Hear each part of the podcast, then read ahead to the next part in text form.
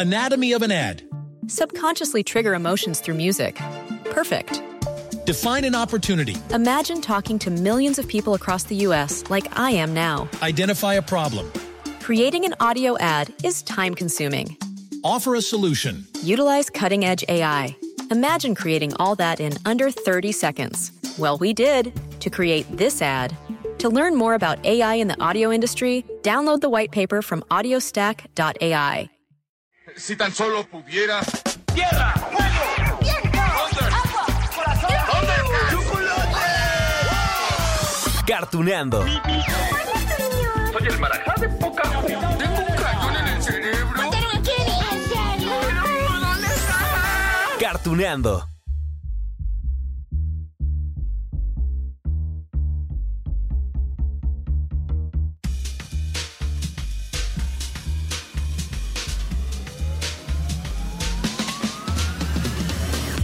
Hola, hola amigos de Cartuneando, ¡eh! Oigan, ¿cómo les fue con los Reyes Magos?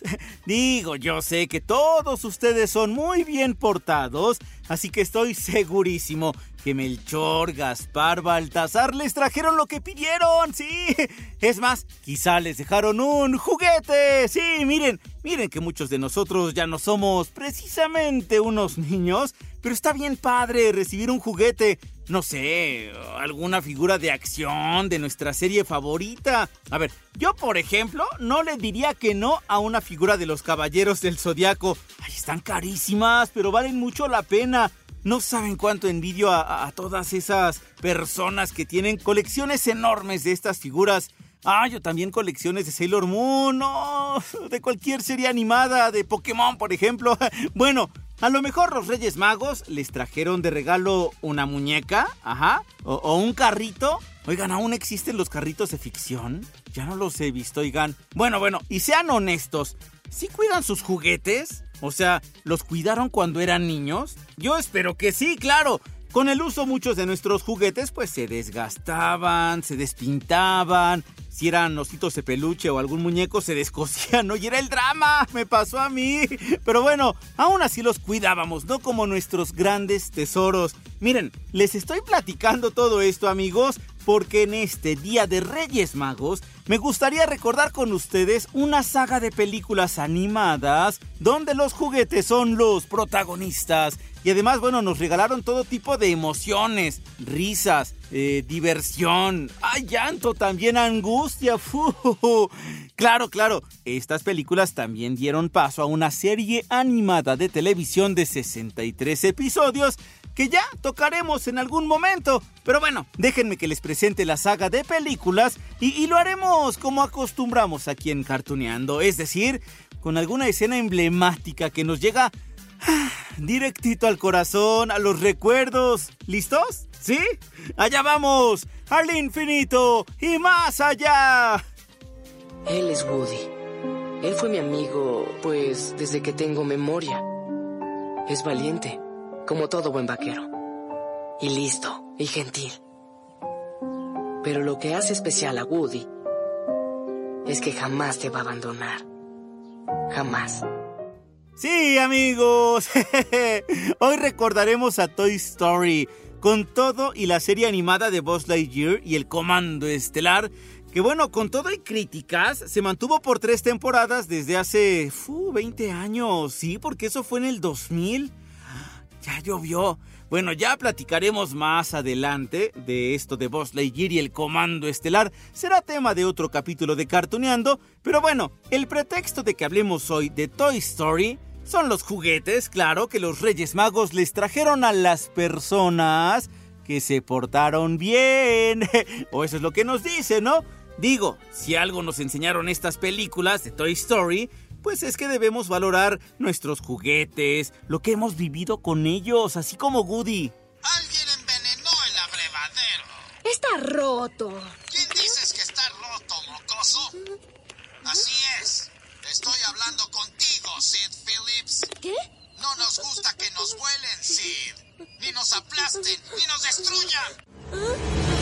Juega bonito, Sid. Oye, miren, también hay otra razón especial para dedicar el capítulo de hoy a estas películas de Pixar. Y esto es que tenemos una entrevista especial con el actor de doblaje que dio voz al vaquero Woody en la tercera y en la cuarta películas. Bueno, él es Arturo Mercado Jr. y ya saben que eso será más adelante, la entrevista. Así que antes, oigan, les voy a contar unos datos que seguramente no conocían de estas películas, ¿eh? A ver, ahí va, un ejemplo nomás para empezar. ¿Sabían ustedes que la idea original de Toy Story incluía a Woody, sí, pero como villano? ¿En serio? Digo, sí, le hizo sus maldades a vos, ¿no? Y por eso terminan perdidos. Pero en el primer guion redactado en 1991, Woody era algo así como un lotso, ese oso que conocimos en la tercera cinta. Sí, porque Woody era un juguete que maltrataba a los demás, era cruel, así era la idea original. Buzz Lightyear, Buzz Lightyear, tenemos problemas. ¿Dónde? Allá abajo. Un juguete indefenso. Está atrapado, Buzz. No perdamos tiempo. ¡Esperen todos! ¡Control quiere decirnos algo! Dice que no fue un accidente. Al pobre astronauta lo empujaron. Y fue Woody. Oh, bueno, y entonces ustedes se preguntarán, si Woody era el villano en el primer guion, entonces ¿quién o quiénes eran los protagonistas? Ah, bueno, para eso habrá que remontarnos a los años 80, porque en aquella década comenzaban los esfuerzos por hacer un cambio notorio, un cambio significativo en la forma de hacer animación que llevaban para los años 80. Les decía, no sé, en el 89, por ejemplo, se estrenó todavía La Sirenita, que era una cinta en 3D, ¿no? Pero miren, allí estaba el cineasta y animador John Lasseter, quien finalmente se convierte en el director de Toy Story. Pero bueno, le sufrió para llegar a este puesto, amigos. ¿eh? Sí, ahorita les voy a contar para presentarnos finalmente esta película de 1995. Bueno, ya estamos en el viaje en el tiempo, ¿no? Vamos a mantenernos allí en los años 80. Miren, John Lasseter estaba fascinado con una película que estrenaron en el 81 y que a lo mejor muchos de ustedes vieron, la de Tron, sí, la del 81, porque los efectos especiales que presentaba pues eran, eran increíbles, ¿no? Era algo nuevo se había creado animación por computadora y entonces John Lasseter se planteó como objetivo, así como, como propósito de vida, digamos, filmar una historia con esa nueva técnica. ¿Saben cuál es la parte mala de todo esto? Oye, es que él trabajaba en Disney, pero Disney le puso la espalda. Digamos que no lo apoyó para, pues, este sueño que tenía él de filmar una película con esa nueva animación que se podía hacer por computadora y entonces lo que hace John Lasseter pues es irse con otra compañía. Una que fue fundada también en los años 80, pero que para el 96 había comprado ya Steve Jobs. Sí, este mismo hombre que creó la marca Apple. Es la empresa Pixar que se especializaba en estas nuevas técnicas de animación, ¿no? Bueno, lo que Lasseter filmó con mucho trabajo, allá cuando estaba en Pixar y todo esto, cuando Disney le dijo, no, yo no te apoyo, y él se va a Pixar, es un cortometraje animado llamado Teen Toy. Teen Toy se estrenó en el 88 y fue tan sorprendente que bueno, se ganó un Oscar. Sí, bueno, si les parece, vamos a recordar ese corto, aunque bueno, lo que van a escuchar amigos de Cartuneando son balbuceos de bebé, unos cuantos sonidos allí de juguetes, musiquita. Bueno, ahorita les explico. Escuchen esto.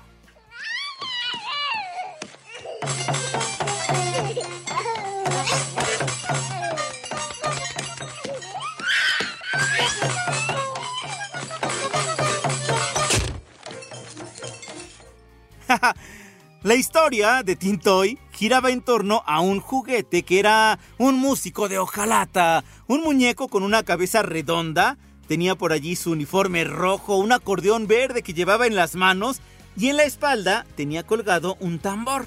Este muñeco se llamaba Tini. Y, bueno, cuando empezaba el corto veíamos que alguien lo dejaba allí en una, en una recámara, ¿no? En el cuarto de un niño junto con otros juguetes. Y entonces ya cuando se va el niño, Tini abre los ojos. ¡Ay! Y ve entonces todo ese mundo nuevo en el que está. Y se le acerca un bebé gateando. Era un bebito. Y claro, pues es que este niño no sabe jugar todavía, ¿no? Todo lo que agarra, ¡ay! Es para llevárselo a la boca para babearlo. Eso, eso pasa con los bebés. Bueno, esa idea gustó. Y después de que Tintoy ganó el Oscar, Ja, ¿qué hizo Disney? Otra vez buscar a John Lasseter así de, ay, este, pues no sabíamos que hacías esto, ¿no? y le ofrece una nueva oportunidad de dirigir una película más larga con su misma idea. Es decir, esta gran idea de que hubiera una historia con juguetes que cobran vida cuando no tiene a los humanos cerca y además cada juguete tiene su propia personalidad. Todos los juguetes pasan por esto. A nadie le gusta Sargento, que ¿qué hacen? La guerra terminó, amigos. Mis hombres y yo tenemos que partir. ¿Pero qué hacen? ¿Están desertando? Nuestra tarea concluye. Andy ya creció. Seamos sinceros. Cuando lleguen las bolsas de basura, las tropas caeremos primero. ¿Qué bolsas? ¿Quién dijo algo de bolsas de basura?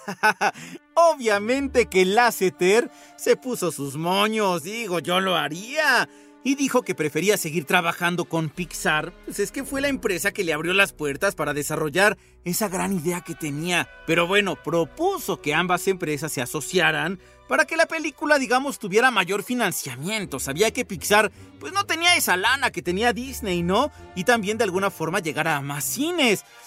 Sí, fueron negociaciones ay, bien difíciles. Eh, llegaron a un acuerdo finalmente en 1991 y entonces comenzaron los trabajos en el guion. Miren, este cineasta, John Lasseter, digamos, reclutó a otros talentos que ahora son grandes cineastas. Por ejemplo, Joss Whedon, el que dirigió la de Avengers, la era de Ultron, Uh, Joss Whedon también se hizo cargo finalmente de la Liga de la Justicia, la del 2017, y de hecho a este cuate, a Joss Whedon, se le atribuye haber agregado a Toy Story el personaje de Rex, ¿sí? Ese dinosaurio que se asusta de todo, el de los bracitos que no puede jugar con los videojuegos. bueno, escuchen esto.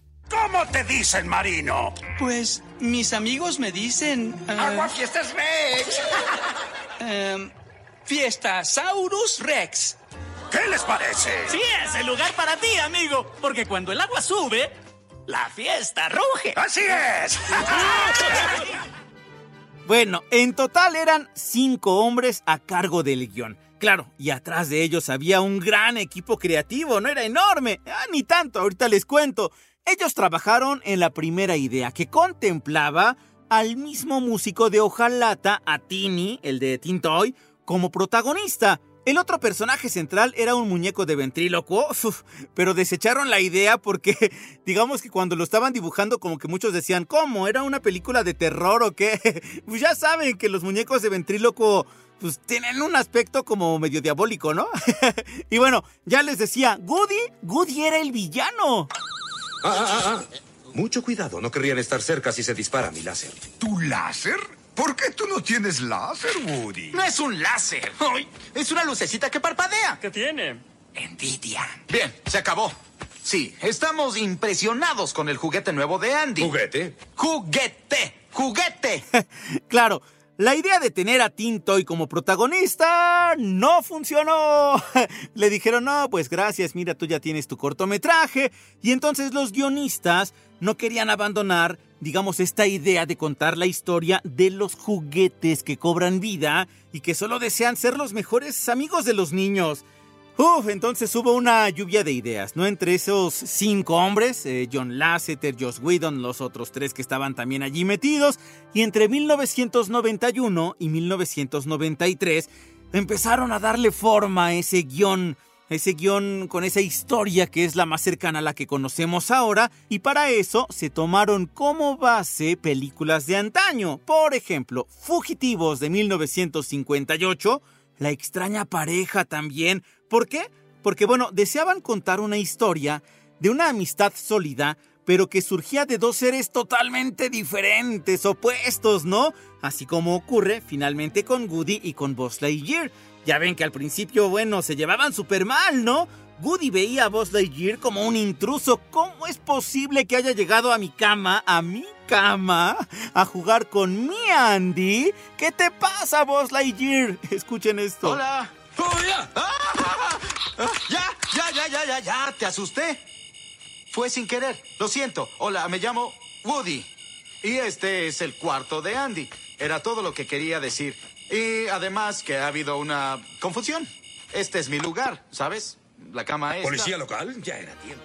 Ahora bien, tanto Woody como vos fueron diseñados tomando en cuenta características de, de personas que sí existieron o de personajes relevantes del cine. Miren, antes de que nombraran a Buzz Lightyear así, en alusión, por cierto, al ingeniero y astronauta, ay, también piloto de la Fuerza Aérea de Estados Unidos, Buzz Aldrin, pues bueno, a este juguete o a este personaje le querían poner Lunar Larry, le querían poner Tempest for Marv, así como otros nombres medio raros, ¿no? Y, y también le cambiaron un poco su apariencia, esos colores, los colores eh, verde, el púrpura que tienen en el uniforme con el blanco, digamos que lo sacaron de la tripulación Apolo y también de los diseños de G.I. Joe. Buzz Lightyear Bitácora. Tengo la ubicación del planeta donde está el fuerte de Zorg, pero me extraña que no haya ni la menor señal de vida inteligente en los alrededores.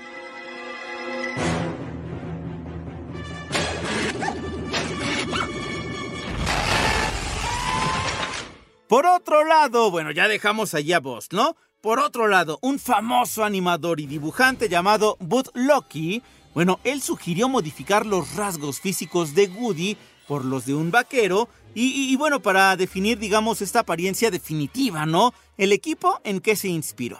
¿Sabían ustedes que en un muñeco de Gasparín, el fantasma amigable, en serio, John Lasseter tenía un vaquero que salía con Gasparín y entonces pues era su gran recuerdo de la infancia y a partir de allí lo toman como modelo para hacer a Goody. Bueno, Goody tenía la apariencia también al principio de un muñeco de ventrílocuo con esa mandíbula exagerada, ¿no? Y eso cambió. Lo único que respetaron desde el primer instante del guion fue esta cuerda que tiene en la espalda, la que le jalan para que hable. Esa sí la tenía desde el principio y la mantuvo. ¡Ay, y vaya que también forma parte importante de la cuarta película, ¿no? Pero eso, como diría la nana Goya, es otra historia. bueno, en cuanto al nombre de Goody, miren, fue un homenaje a un actor de películas western llamado Goody Stroud. Y, él también era un deportista, este cuate, Goody Stroud. Era jugador de fútbol americano, tenía cuerpazo. Pero bueno, ya ven que de hecho en la segunda película nos cuentan que Goody pues fue un famoso juguete, ¿no? De décadas anteriores, que salía en western animados y que tenía su propio show de televisión. Era algo así como un héroe para los niños.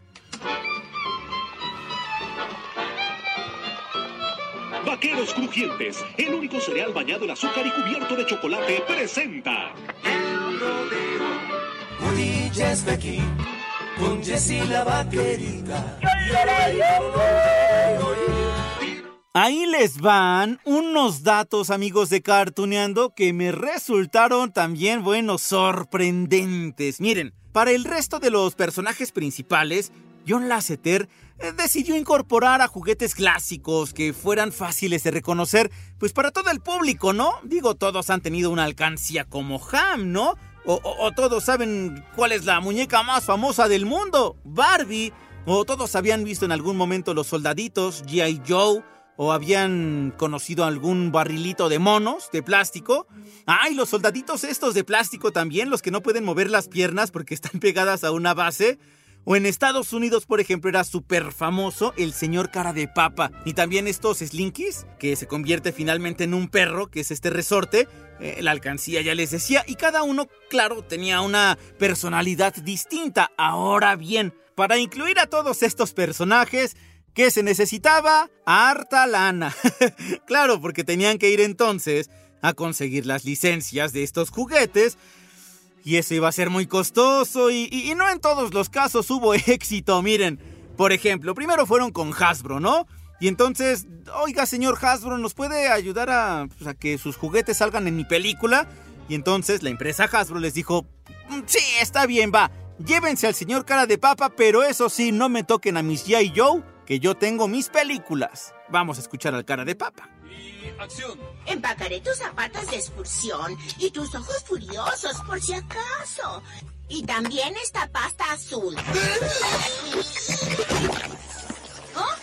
¿Y una moneda? Para que me llames y comida de mono. ¿Comida de mono? ¿Para qué? Para los monos, tontito. Uh, bueno, después fueron con Mattel. Y Mattel prefirió pues no ceder la licencia de Barbie en esa primera película pues porque estaban muy enganchados en sus propios proyectos, ¿no?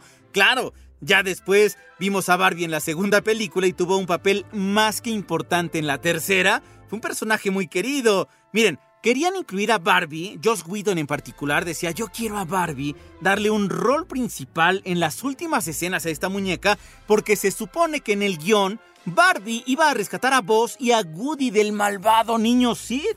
Este cineasta y guionista pensó, voy a leer textualmente, decía, las niñas que juegan con muñecas Barbie proyectan sus propias personalidades en el juguete.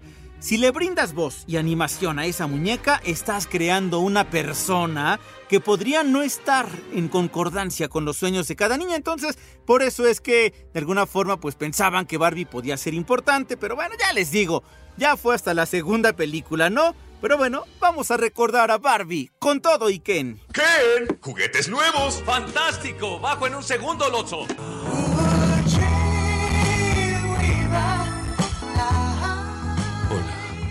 Soy Ken. Barbie, ¿tú y yo nos conocemos? No lo olvidaría nunca. Me gustan tus calcetas. ¿Lindo pañuelo o qué? Y así amigos, con montones y montones de modificaciones a la idea original, donde Woody era el villano, fue como en 1993 se presentó el guion que finalmente sería filmado. Por cierto, que aún había desconfianza en que esa película funcionara, imagínense. Había un cuate, un señor que se llamaba Peter Schneider, él era para aquel entonces, en los 90, el jefe de división animada de Disney. ¿Qué le dijo a John Lasseter cuando llegó con su guion final ya en el 93? Le dijo, pues tu guion es plano, ¿eh? No es como tan interesante, pero bueno, le dio luz verde. Le dio un equipo de 110 personas para finalmente filmar su historia y aunque ustedes digan, ay, pues un equipo grande, ¿no? 110 personas. Bueno, si les dijera que para el Rey León trabajaron 800 personas, pues entonces entendemos que no confiaban tanto al principio en Toy Story. Pero ¿saben qué? Que al final el equipo de trabajo de Toy Story se esforzó. Trabajó a sol y sombra, trabajaron muchísimo. Pero bueno, realizaron una animación diferente sí, muy diferente a la que se había visto en aquel entonces. ¡Y triunfó! ¡Eh! El estreno de la primera película fue el 22 de noviembre de 1995, es decir, hace 26 años.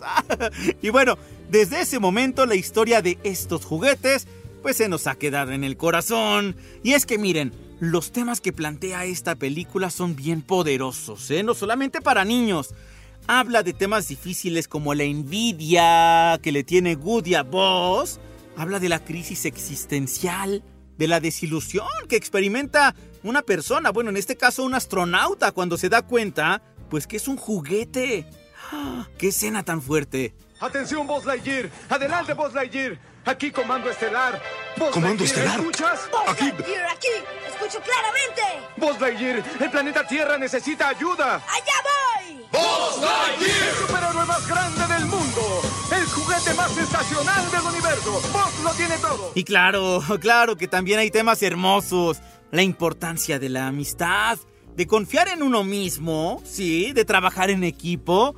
Y para los niños y no tan niños, también está ese mensaje importantísimo de cuidar nuestros juguetes, ay, nuestros tesoros de la infancia. Justo por eso, amigos de Cartuneando, quise hablar hoy de Toy Story. Y qué mejor que bueno tener como invitado especial al actor de doblaje que le prestó su voz en la tercera y cuarta película a Woody. Y bueno, a él lo conocen muy bien porque ya hemos hablado pues con, con esta persona en el episodio de Mickey Mouse, por ejemplo. Su nombre es Arturo Mercado Jr. y aquí se los dejo amigos de Cartuneando. Recuerden que él es la voz del vaquero Woody.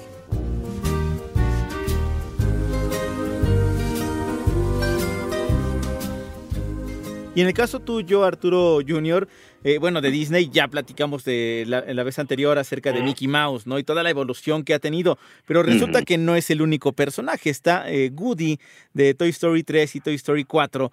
Y, y, que bueno, son personajes que también, ¿no? Bueno, uno sueña con tener a lo mejor alguna nueva película, por ahí habrá una de, de, de Buzz Lightyear, pero será como punto y aparte de la franquicia y tal. Pero, ¿qué opinas tú de este personaje, de Woody? Mira, yo creo que a mí me tocó ya un Woody que se fue humanizando poquito a poco, poquito a poco.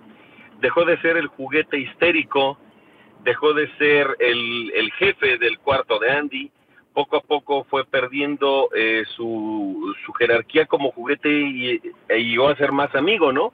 Y más amigo de Andy, de la niña y de los juguetes. Perdón, menos amigo de Andy, de la niña y más amigo de los juguetes, ¿no? Creo que a fin de cuentas eso, eso lo, lo, lo llevó a un punto más humano, irónicamente, porque puede sonar al revés, porque si tú te fijas incluso hasta la animación, la animación te ayuda muchísimo en un principio la animación de Pixar de ese de ese juguetito era muy diferente a la animación de Toy Story 4. Sí, sí, por Entonces, supuesto. eh, los, el, el, tipo de corte de las expresiones de las caras eh, ahora te da una expresión mucho más humana y obviamente hay que darle esa humanidad.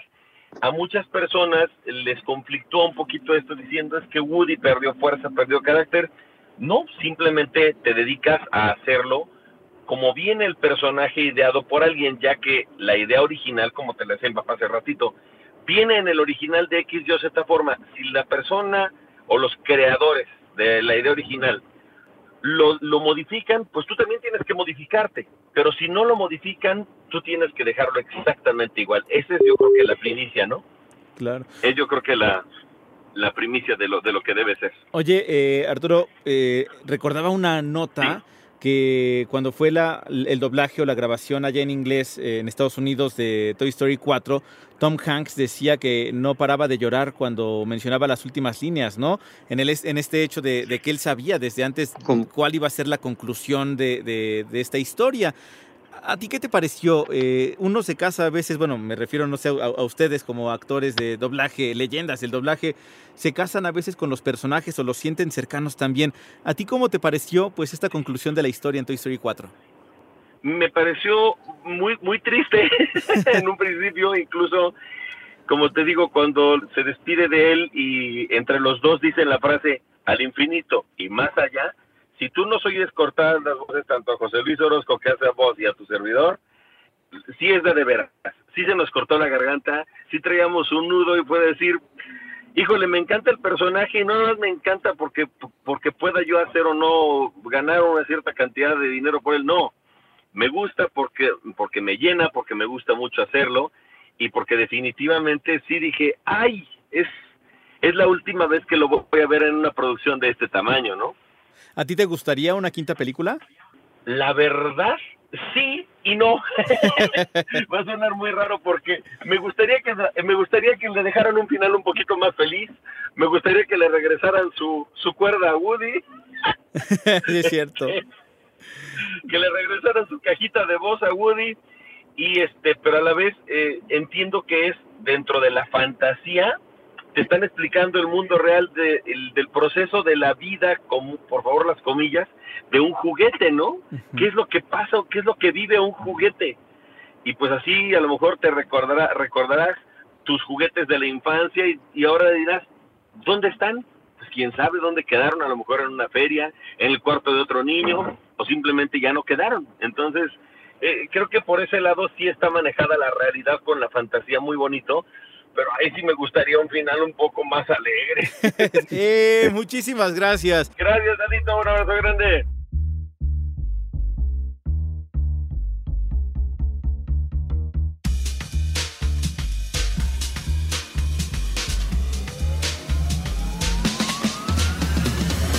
Ay, ¿qué tal amigos? Bueno, ya quiero ir a abrazar todos mis muñecos, los quiero ir a sacar de donde estén. Ah, voy a ir a casa de mis papás ahorita. Porque sí, la verdad es que está bien padre reencontrarse con los juguetes que a uno... Yo sí conservo varios de, los uf, muñecos de peluche de cuando tenía 7 años. Carritos también. La verdad es que está bien padre. Miren, aunque los Reyes Magos no les hayan dejado juguetes, que porque se portaron mal, que porque prefieren otro regalo, lo que sea, cuiden por favor sus juguetes, enséñenle a sus hijos, a sus sobrinos, a sus nietos, a cuidar esos juguetes. Digo, no sé si tengan vida o no, qué tal que en una se despiertan, ¿no?